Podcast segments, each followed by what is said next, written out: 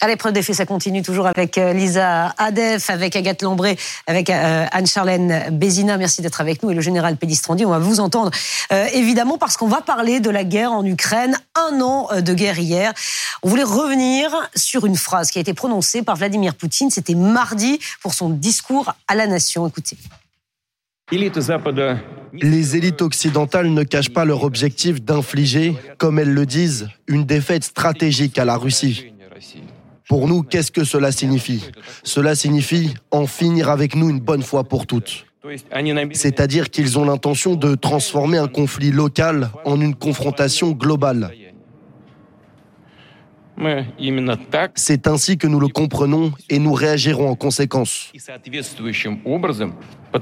Car dans ce cas, nous parlons de l'existence de notre pays, mais ils ne peuvent pas ne pas se rendre compte qu'il est impossible de vaincre la Russie sur le terrain. C'est pourquoi ils lancent des attaques sous forme d'informations de plus en plus agressives à notre encontre. Il est impossible de battre la Russie sur le terrain. Bien sûr, on va vous poser des questions, euh, générales, mais est-ce que c'est vrai, Lisa? On a un premier élément de réponse à apporter. Déjà, c'est l'inventaire des moyens techniques et mécanisés euh, de chacun des deux pays en guerre. Selon le rapport annuel de l'Institut international d'études stratégiques, l'IISS, sur le champ de bataille actuellement, les forces russes auraient perdu 1700 chars d'assaut depuis le début de l'invasion euh, de l'Ukraine. L'année dernière, ils en avaient 2927. La moitié est donc perdue, ce qui obligerait la Russie à se rabattre sur des équipements euh, plus vieux. L'armée ukrainienne a elle aussi perdu beaucoup de chars d'assaut, entre 450 et 700, mais ces pertes ont été compensées par la capture de certains chars russes et les dons occidentaux, euh, évidemment, sont une aide euh, précieuse. Les premiers chars provenant euh, de Pologne sont arrivés hier en Ukraine. Le Premier ministre polonais a annoncé que d'autres suivront dans quelques jours. Mercredi dernier, l'Espagne annonçait aussi envoyer six chars Léopard. Jeudi, c'est la Finlande qui annonce en offrir trois. En dehors des chars d'assaut, plus globalement, voici des données comparatives sur les équipements militaires perdus par chaque armée depuis le 24 février 2022, date du début de la guerre. Ces informations sont, recueillis par un site néerlandais d'analyse de défense et du renseignement qui s'appelle Oryx. Vous pouvez voir en rouge les données concernant la Russie et en bleu celles qui concernent l'Ukraine. On voit bien que l'Ukraine accuse des pertes plus importantes que la Russie sur deux équipements, les navires et les véhicules d'infanterie euh, mobile. Général euh, Pédistrandier, est-ce que vous pouvez nous dire ce que ça dit du rapport de force sur le champ de bataille? Alors en fait, le rapport de force, c'est savoir combien il y a de matériel, d'équipement, de soldats d'un côté et de l'autre. Alors ici, j'ai une petite fiche, voyez, euh, je l'ai faite le 23 février 2022. En rouge, c'est euh, c'est la Russie, et en violet, c'est euh, l'Ukraine. Vous voyez que bah, d'ores et déjà, dès le départ, le rapport de force était favorable à la Russie. Alors aujourd'hui, en fait, on voit qu'il s'est rééquilibré. C'est-à-dire que les Russes ont subi énormément de pertes, en particulier des blindés, et aussi, il faut le souligner, les pertes humaines qui sont colossales. Euh, un, chiffre, on pense que les Russes ont perdu 180 000 soldats entre les tués, les blessés, euh, les prisonniers. Pendant la guerre d'Afghanistan, qui a duré euh, 10 ans, ils n'ont perdu que 15 000, ils ont perdu 15 000 soldats tués au combat. Donc, vous voyez, des, des chiffres hallucinant. Et donc aujourd'hui, on a un rapport de force qui s'équilibre un peu avec euh, cependant un élément qui est essentiel, c'est que la Russie, elle a la démographie pour elle. Et dans les airs, hein, toujours selon l'ISS et Oryx, la Russie est encore bien équipée avec une flotte de 1500 avions militaires. 130 auraient été euh, perdus depuis le début euh, de la guerre. On comprend donc grâce à tous ces chiffres que la Russie en février 2023 aujourd'hui est moins bien équipée au sol que euh, moins bien équipée au sol que dans les airs. Général, est-ce que ça veut dire qu'une campagne aérienne est envisageable? Ben en fait, pas tellement. Pourquoi? Parce que la défense solaire ukrainienne a été extrêmement efficace. Dans un premier temps, elle est, euh, on a utilisé beaucoup de missiles portables, hein, ce qu'on appelle les, les Stinger, hein, c'est des missiles à dos d'homme ou les Mistral français. Et donc, euh, les Russes ont connu beaucoup de pertes aériennes, ce qui fait que aujourd'hui, eh bien, en quelque sorte, leurs avions, ils vont rester au-dessus des, des, territoires qui sont sous contrôle russe. Parce que s'ils vont à l'intérieur, vous voyez, s'ils voulaient aller vers Dnipro ou vers Kiev, ils seraient abattus. Donc on voit que l'armée de l'air russe, eh ben, elle est un petit peu en difficulté et elle n'ose pas s'aventurer au-dessus de l'espace terrestre ukrainien. Alors évidemment, il y a une question qui nous, qui nous brûle les lèvres euh, à chaque fois, c'est le risque nucléaire. Puisque euh, Vladimir Poutine dit la Russie est imbattable. Peut-il en arriver là? Alors, à de nombreuses reprises depuis le début de la guerre, la Russie a agité effectivement la menace nucléaire. Et en décembre dernier, euh, Vladimir Poutine reconnaît finalement l'arme nucléaire comme un moyen de défense et il assure qu'il ne l'utiliserait qu'en réponse à une attaque. Mais mercredi, le chef du Kremlin annonce qu'il suspend le traité de désarmement nucléaire New Start qui permettait de limiter les arsenaux euh, nucléaires. J'ai euh, sollicité Emilia Kustova, elle est spécialiste d'histoire et de civilisation russe et soviétique et je lui ai demandé si ça pouvait donner raison à Vladimir Poutine sur le caractère imbattable de la Russie. Personne euh, ne, peut prétendre aujourd'hui être capable de se mettre dans la tête de Poutine. On ne peut pas savoir jusqu'où il est capable d'aller. Et là, je pense qu'on ne peut pas euh, lever toutes les craintes et balayer toutes les craintes. Euh, par contre, ce qui est, une chose est sûre, c'est que la suspension de ce traité ne signifie pas un usage plus facile de l'arme nucléaire. C'est-à-dire que ça ne change rien par rapport à la capacité de Vladimir Poutine de donner l'ordre aujourd'hui ou demain ou dans deux mois d'utiliser l'arme nucléaire pas plus de danger euh, qu'il y a un an. Donc, même si dans le cadre de ce traité euh, New Start, les États-Unis faisaient des inspections euh, régulières qui ne sont plus acceptées par la Russie depuis le 8 août dernier. Voilà, et c'est là qu'on mesure à quel point la diplomatie a un rôle considérable dans, dans cette affaire. Vladimir Poutine dit que la Russie est imbattable, mais politiquement, il y a quand même beaucoup, beaucoup de mouvements. Oui, euh, au début de la semaine, Joe Biden, le président américain, se rendait en Ukraine, un déplacement historique préparé euh, dans le plus grand secret, qualifié de, je cite, la plus importante des visites par euh, le président Zelensky. Et si Vladimir Poutine affirme de son côté que la Russie ne peut pas perdre la guerre en Ukraine, Volodymyr Zelensky affirme l'inverse, allié à l'appui. Monsieur le Président, je sais que l'on s'attend à de nombreuses mesures de soutien pour la défense de l'Ukraine. Et à l'heure actuelle, c'est un signal sans équivoque que les tentatives russes de gagner n'auront aucune chance d'aboutir.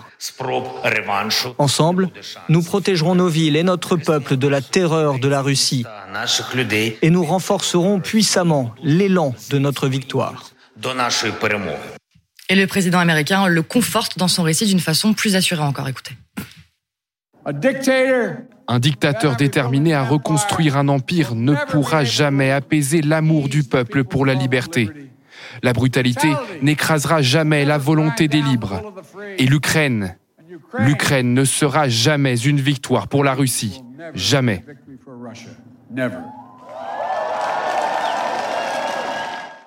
Selon euh, Antoine Arjakovski, qui est historien spécialiste de l'Ukraine, cette assurance de l'Ukraine et de ses alliés, elle est fondée. Les Russes ont été battus euh, à plat de couture dans la bataille de Kiev, ils ont été battus à Kharkiv, ils ont été battus à Kherson, et depuis un an, finalement, euh, ils n'arrivent pas à prendre de grandes villes. Les Russes ne sont pas forts militairement, c'est ce qu'on voit depuis un an. Les Russes, là où ils sont forts, c'est politiquement, dans le fait qu'ils arrivent à, à faire croire à certains pays comme la Chine ou comme l'Inde qu'ils proposent une troisième voie euh, qui serait différente du libéralisme démocratique euh, occidental. Donc euh, la réaction de, de Zelensky, c'est d'essayer de, de, convaincre que la Russie ne propose pas de troisième voie euh, et que les pays qui hésitent encore à, à, faire euh, le bon choix, le choix de celui qui va gagner, à savoir euh, l'Ukraine, doivent se déterminer très vite parce que si ils hésitent encore, après, ils risqueraient d'en payer les conséquences. Et d'ailleurs, le président Zelensky déclarait hier la victoire de l'Ukraine est inévitable si les Occidentaux tiennent euh, parole. Concrètement, si les alliés de l'Ukraine la soutiennent diplomatiquement, ils peuvent potentiellement assurer aussi un soutien militaire sur le terrain. Zelensky est sûr de lui pour plusieurs raisons. La première raison, c'est qu'il a quand même la coalition de Rammstein avec lui. C'est quand même plus de 54 pays et parmi les plus riches et les plus puissants du monde. Il a le G7 derrière lui, il a de très grands euh, euh, pays euh, qui, il a toute l'Union européenne, il a les États-Unis. Donc c'est un c'est un atout de poids. Alors du côté du Kremlin, on a vraiment le sentiment, Lisa, qu'ils ont une toute autre conception des choses, c'est-à-dire que 2022, ça semble marquer le commencement de la guerre. Oui, Vladimir Poutine nourrit la théorie de l'escalade et dans sa narration, les atouts diplomatiques et militaires ne semblent pas tous avoir été exposés au grand jour. En fait, le président russe semble toujours avoir un, os, un as dans sa manche. Il construit de façon tout à fait euh, consciente et volontariste cette image-là. Il a, glissé euh, depuis 20, 25 ans. Il a déjà glissé à plusieurs reprises des petites remarques sur le fait que lui, euh, dans son, euh, dans sa jeunesse, dans son enfance de voyou à, à Leningrad, dans la Leningrad soviétique, il a appris qu'il fallait toujours frapper le premier, qu'il fallait surprendre, que c'était le seul moyen de, gagner. Donc, vous voyez, ça, contribue à construire toute une scénographie, tout un, à projeter une image de quelqu'un qui voit euh, trois pas en avant, qui anticipe et qui frappe le premier et qui a toujours euh, un atout caché ou pas caché, mais qu'il saura utiliser le moment venu et c'est lui seul qui détermine ce, ce moment. Et pour notre historien spécialiste de l'Ukraine, tous ces discours, ce n'est que de la poudre aux yeux le mensonge selon lequel il, allait appliquer soigneusement les buts de guerre qu'il s'était fixés et qu'il allait, euh, dans la deuxième partie de son discours, notamment euh, euh, réformer à vitesse grand V le pays, je vois pas comment on peut croire à ce qu'il dit. Tout ce qu'il promet aujourd'hui dans son discours, il ne l'a pas fait en temps de paix avec un budget gigantesque. Or là, son budget, les ressources, en tout cas de son budget, vont être diminuées au moins d'un tiers en 2023. Ce qu'on a vu ces derniers mois, c'est que la Russie n'arrivait pas à prendre la plus petite bourgade de 10 000 habitants, alors que de, l'autre côté, le monde occidental a pris enfin conscience que euh, la Russie n'était pas aussi puissante qu'elle ne le disait. Et euh, les élites occidentales qui croyaient en la Russie ne croient plus dans la puissance de la Russie il y a une chose qui est très importante aussi que l'on souligne, c'est les éléments de langage qui sont utilisés pour aborder les questions militaires, les questions diplomatiques, parce que au-delà de la guerre sur le terrain, c'est aussi une guerre de communication. Oui, et quand Vladimir Poutine dit que la Russie est imbattable, il y croit très certainement, mais rien ne prouve concrètement, factuellement euh, que c'est le cas, ne serait-ce que sur le terrain. On a vu ensemble les moyens euh, techniques, les stratégies diplomatiques, mais impossible de vous donner des chiffres très précis sur les pertes humaines euh, de soldats. Les Russes ont mis des mois à laisser fuiter ces quelques brèves informations, mais actuellement, on ne saurait pas dire s'il y a encore vraiment assez d'hommes pour se battre sur le champ de bataille. Alors la Russie utilise aussi une stratégie géographique pour promouvoir ses avancées. Hier, sur Telegram, Dimitri Medvedev, l'ancien président et numéro 2 du Conseil de sécurité russe, déclarait que la Russie remportera la victoire, même si elle doit aller en Pologne.